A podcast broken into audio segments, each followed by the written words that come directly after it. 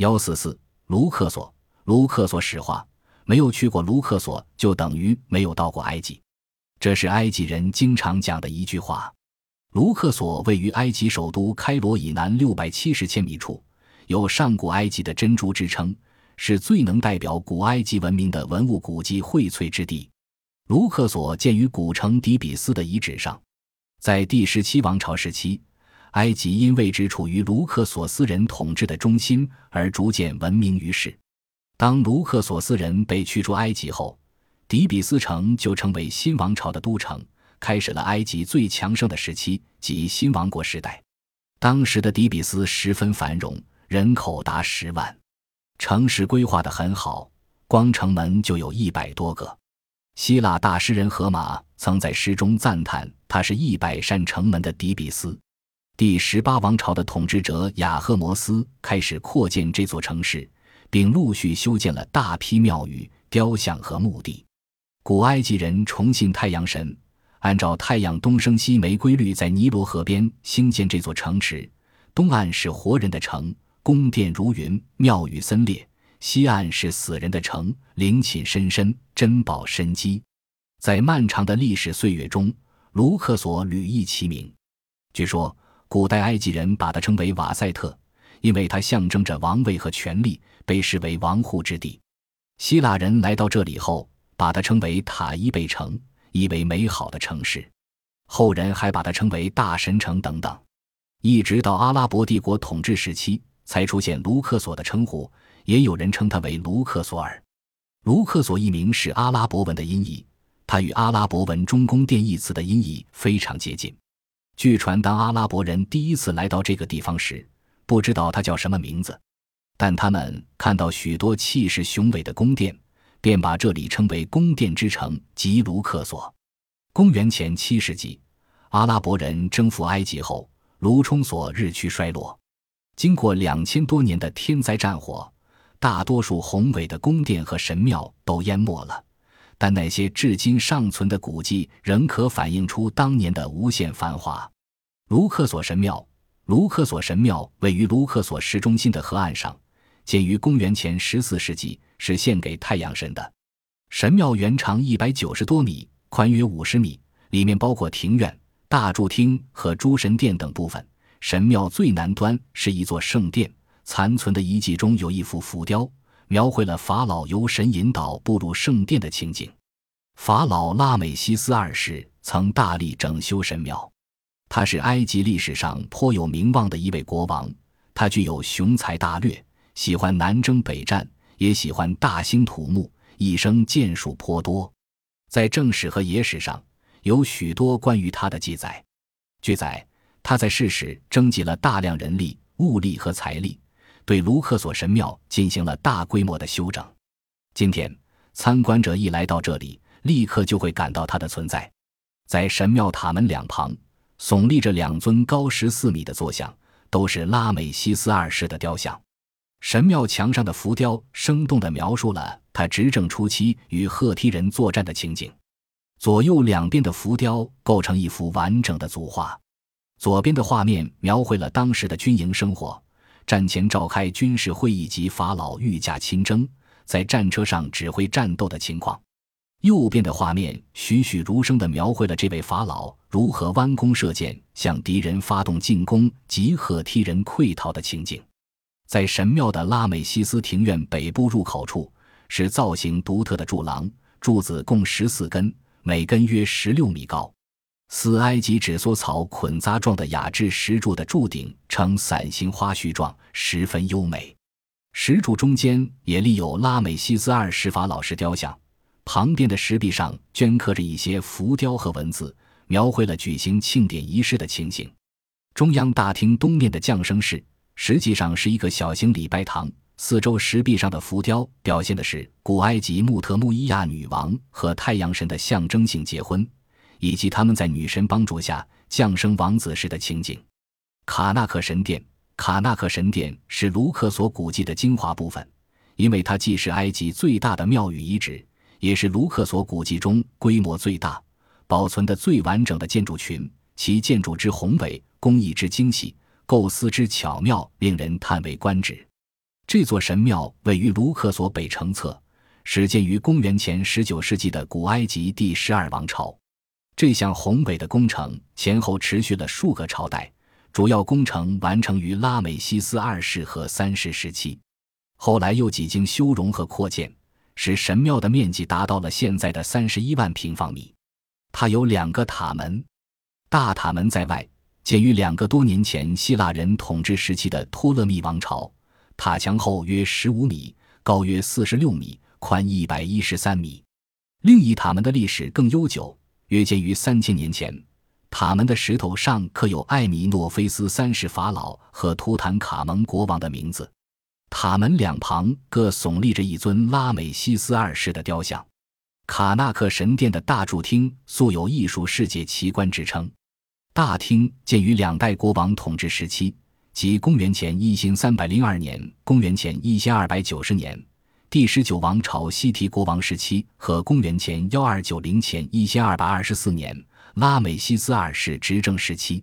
大柱厅的建筑面积达五千平方米，厅顶距地面约二十五米，由直径为四米、高约二十一米的一百五十四根圆形石柱支撑，中间十二根最大，每根高达二十多米，柱冠直径为三十六米。顶端可站立数十人，这些石柱由一米多高的鼓形石块垒成，边廊石柱高达十五米。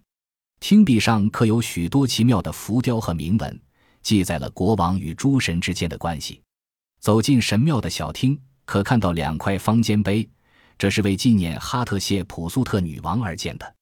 哈特谢普苏特是埃及历史上一位著名的女王，是图坦蒙斯二世国王的王后。国王驾崩后，他于公元前因四百八十六年、公元前因四百六十八年执政。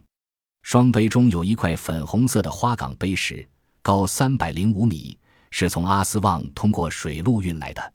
神庙中的圣殿用花岗岩建成，分里外两间，里面一间专为存放圣船之用。墙壁上的浮雕描绘了当年圣船出发的盛况。神庙中的节日厅建于第十八王朝法老执政期间，距今已有近三千三百九十年的历史。厅顶有五十二根石柱支撑，厅内墙壁上也有不少引人入胜的浮雕。神庙的大庭院建于公元前九百四十五年，是埃及最大的神庙院，占地面积达七万九千八百九十七平方米。院内浮雕和彩绘的题材很广泛。从不同角度反映了埃及古代社会的生活，其中有国王、贵族祭祀活动的盛大场面，也有农夫、船匠生产劳动的情景。有些彩绘和浮雕逼真地刻画出顽皮的儿童和爬弓的虫兽的形象，充满了浓郁的生活气息。方尖碑，古埃及文明最明显的图像之一就是方尖碑。卢克索神庙和卡纳克神殿都竖有方尖碑，它是一种针状、碑身由下而上逐渐变细的石造纪念碑，碑尖雕成小型金字塔的形状，又称为小金字塔或奔奔圣石。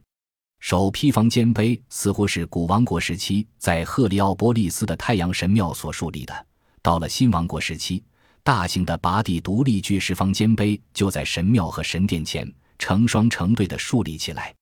考古学家曾经发现了一个未完成的花岗岩方尖碑，它横倒在亚斯文的北方采石场中，雕凿的年代约在新王国时期，长度为四千一百七十五米，预估的重量约为一千一百五十吨。如果它不是在采石后期时出现了严重的石块缺陷而遭到遗弃，可能会是有史以来最大的拔地独立巨石方尖碑。英国最早研究亚斯文方尖碑的埃及学家恩格巴哈的实验显示，在雕凿方尖碑周边直径零五米宽的窄沟时，一个人用玄武岩石杵敲，一个小时只能敲掉五毫米的石材。埃及人喜欢在竖好纪念碑之后，再对它进行最后的加工，但有时会有立个，如卡纳克的图坦蒙斯三世方尖碑，在立碑之前就已经被加工完毕。加工过程是这样的。先由工人用石研磨机和上等的石英粉把墨得发亮，然后由工匠在表面上描画，由熟练的雕刻工用石质工具进行雕刻，最后再在碑顶尖端盖上金属薄片，薄片被垂入浮雕的凹槽中固定。当杯被竖起后，这块金银镶的尖顶反射阳光，使方尖碑闪闪发光，以致人们从很远的地方都能看得到。虽然后来古埃及文明结束了，但是如何运送和树立方尖碑的问题仍然存在。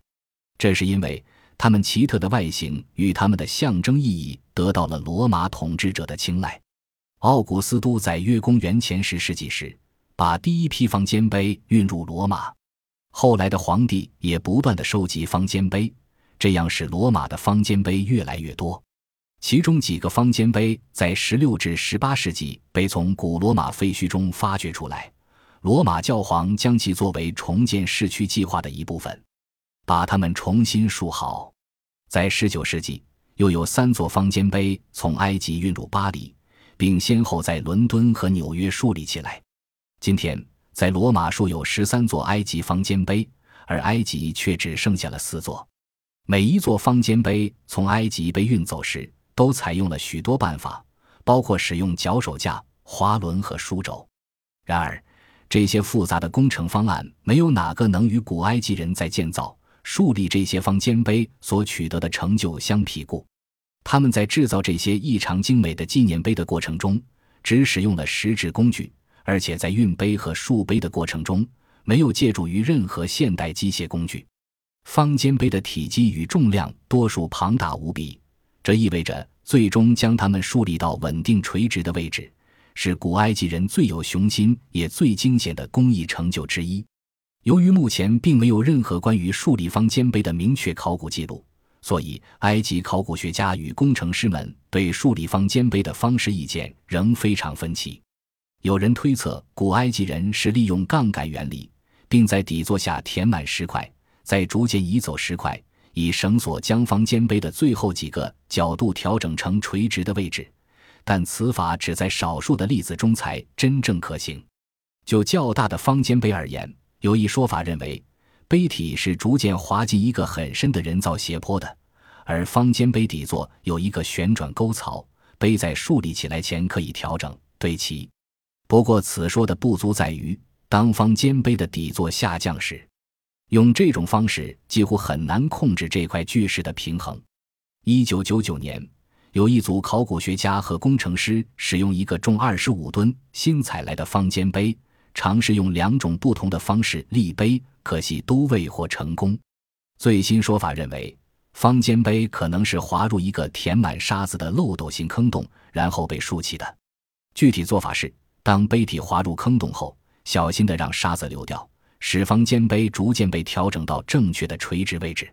该理论的灵感来自于第十九王朝阿纳斯塔西一世的纸缩草文献，内容是以一位书记官学徒问答的形式出现的，其中有以下的命令：你的群主由红山运来纪念碑，由河岸运来的沙填满了一百个房间，沙子堆积在碑下，把填满沙子的沙坑清光。